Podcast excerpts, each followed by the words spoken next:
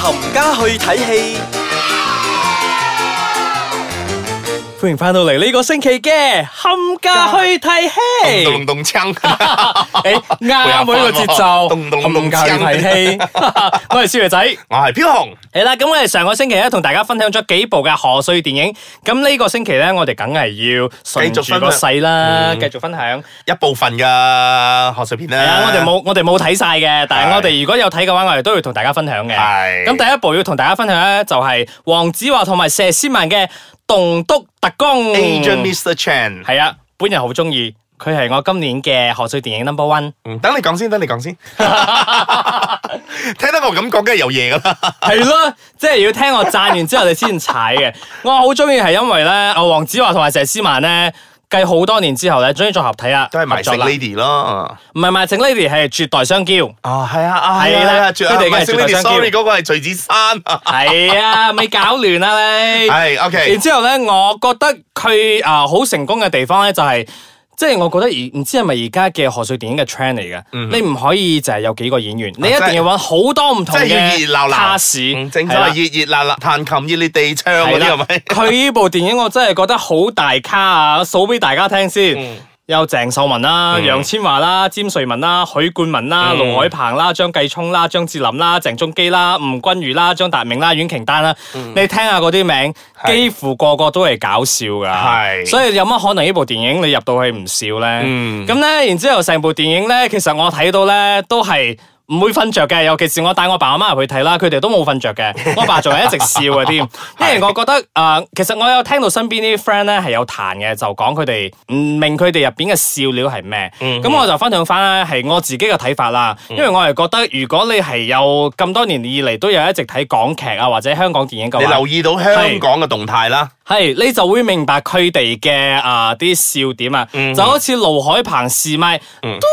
嗰啲咧，其實大家睇口型咧，大家都已經知道盧海鵬喺度鬧緊乜嘢噶啦。嗯然之後你同翻嗰啲比較啊華語派嗰啲咧，咧。他仔他仔講什麼？嗯然之後你同佢講翻嗰陣，哦，就這樣 啊，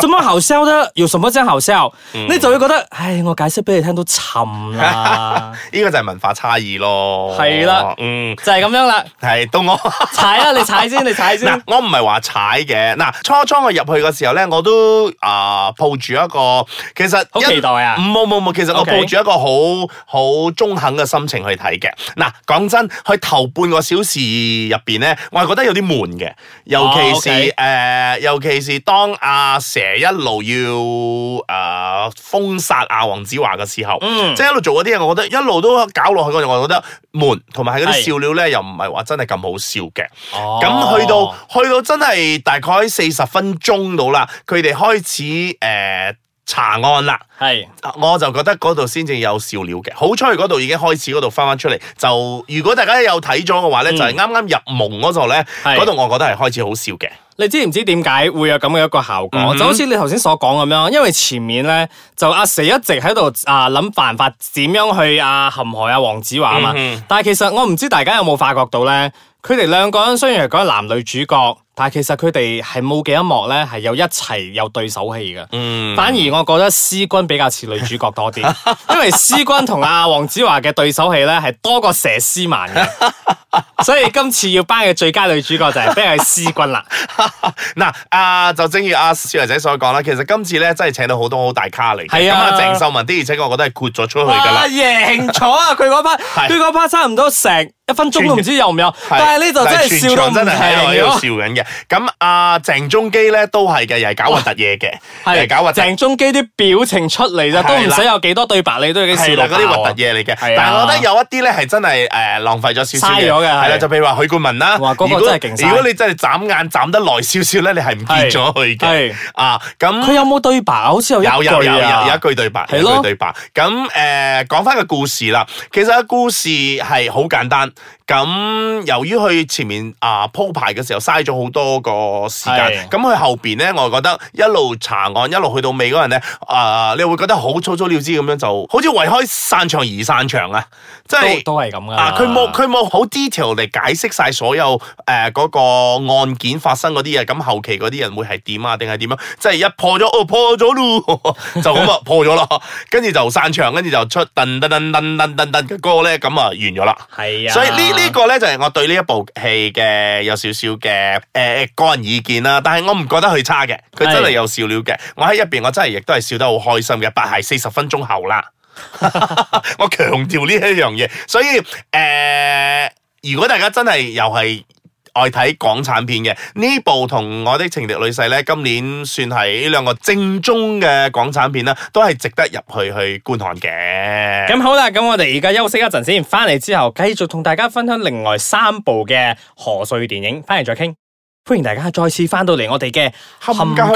睇戲，冚家戲。去 睇戲。而家飛去邊度先？飛去中國大陸先好 冇？诶、你話是啦，好啦，捉妖記嗯二，威仔啊，係真係好耐喎戰火冷啊，真係好耐冇見過阿、梁朝偉喺大銀幕咯。係啊，最後一個我建議得嘅就係阿擺渡人咯，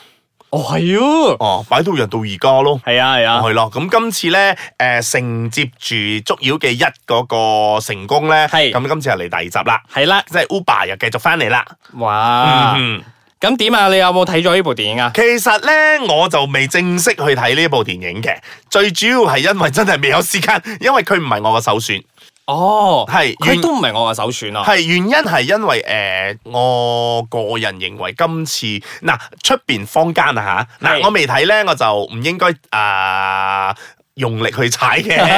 嗱，坊間同我講，其實誒呢部戲咧係真係適合一家大細去睇嘅 OK 因為有一個好 cute 嘅公仔啦係啊，Uber 啦， Uber，係咁除此之外，仲有今次一個大隻嘅添， OK，嗱嗯。講到呢度算啦，我係係秉持我哋嘅啊信念，唔係嗯我係秉持我哋自己嘅立場，即係係我哋冇睇我哋唔評。係 即係嗯因為誒呢部戲咧，我覺得佢嘅賣點咧，主要都係偉仔。係同啦埋，Uber 係啦誒惠呃仔咧係 target 咧，真係三十歲以上。嗯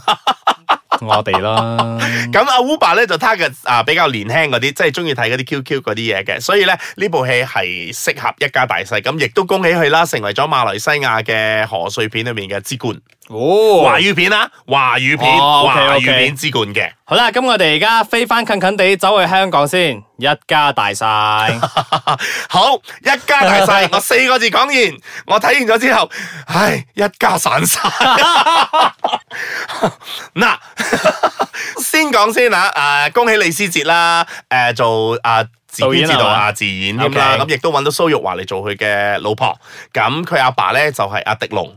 佢阿媽咧就係袁秋，佢阿哥咧就係林文聰。咁佢哋就諗住咧，誒、同佢老婆同佢嘅兩個仔女咧，就諗住去一個假期，即係啊，係、啦，去去一個去邊度旅行啊？嗰個地方叫做死咯，我都唔記得咗個叫咩唔名。緊要 啦，係啦，總即之去係旅即行係啦去。一個 camping 嘅，去一個 OK camping 嘅地方咧，嗰度誒去旅行嘅。因為嗰部戲咧，我係用咗好辛苦咧，先至捱得晒呢部戲嘅。請問點解一家散晒啊？因為啊劇本差啦，哇誒演員我覺得。演員我覺得唔差喎，即係有係蘇玉華嘅話，係，我覺得蘇玉華、迪龍佢哋啊，係 deliver 到佢要嘅嘢，但係正所謂一劇本劇本一劇之本，你劇細細聲講下先，都係劇本類似。係你劇本差嘅話咧就咩？同埋咧有時我覺得林敏聰咧係 over 咗嘅，哦，即係 OK 你你去玩嗰啲咩咩十六蛙啊嗰啲咩，你你大家都記得掌門人入邊佢係點樣去係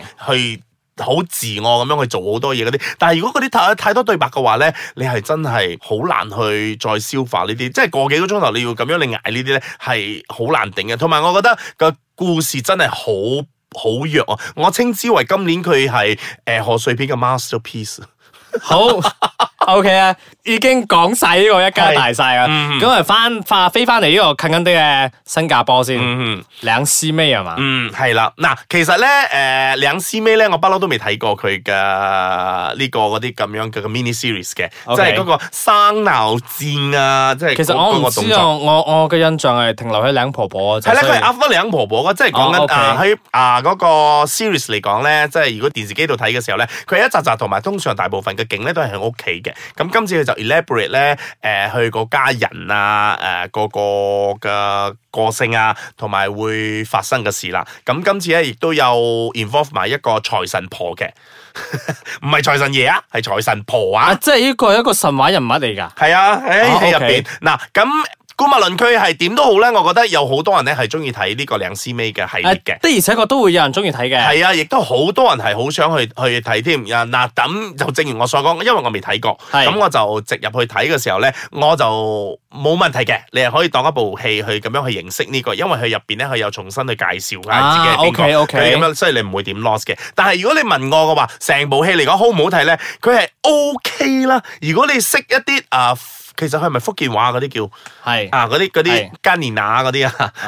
哇，系啦，唔嗱，其出實唔得係，街啊其實唔係呢啲講粗口啊，我 translate 翻去華語就係金你攞啊，即係呢呢奸年啊，OK OK，奸得年得得啊，OK 係 OK 啦呢 OK，呢啲咁樣嘅咧，誒，佢有呢啲咁樣嘅 joke，如果 OK 你明白嘅話咧，你就可以去睇落去，你就即係好會本土化嘅一部電影啦。係啦，咁其實如果你係真係，譬如話你正如正如你所講嗰啲泰國、台灣啊，或者泰國香港我嘅覺話得咧，我覺得係喺啊南亞嗰邊嘅朋友咧會比較中意。啊係南亞同埋檳城。係係，啊，我覺啱得會啦比較啱睇呢呢部電影啦。咁總結嚟講咧，誒佢唔差，係。但係佢唔係我杯茶。好啦，咁我哋咧就好快咁樣咧，用兩集嘅時間同大家介紹咗好多嘅賀歲電影啦。咁如果仲有邊一部大家係未睇嘅話，或者睇咗你都好想同我哋分享翻你嘅觀後感嘅話，咁可以上到我哋嘅網站啦 t r i p w d i c e k a c h a n g c o m m y 或者我哋嘅 Instagram i c e k a c h a n g m y 係啦留言嗱俾我哋。嗯，嗱，顧物論都好啦，我我哋都係要講翻呢句噶啦。睇電影咧係好個人嘅，嗯咁誒、呃，無論你中意又好，唔中意又好，都係你屬於你個人嘅一個睇法嚟嘅啫。係啦我哋只不過係睇完咗之後咧，誒、係同大家分享我哋嘅觀後感啊。咁點解我哋我哋誒咁好彩可以喺度同大家傾偈咧？就係、因為每一次阿少爺仔睇咗中意嘅話咧，我可能有少少唔中意；我睇到中意嗰啲少爺仔可能睇到唔中意，即係大家有不同嘅觀點同埋角度咧，所以先會影響到誒。呃係啊，其實我好中意咁嘅一個過程啊，即係大家都可以討論咁樣咯，唔一係定啦係次次大家都係同樣嘅意見噶嘛。系啦，咁如果係大家同一個意見嘅話，一係嗰部戲就真係超好，一係就超爛啦。系啦，咁好啦，咁我哋下個星期再同大家傾下其他嘅電影，希望嘅電影都唔差啦。下個星期再見，拜拜。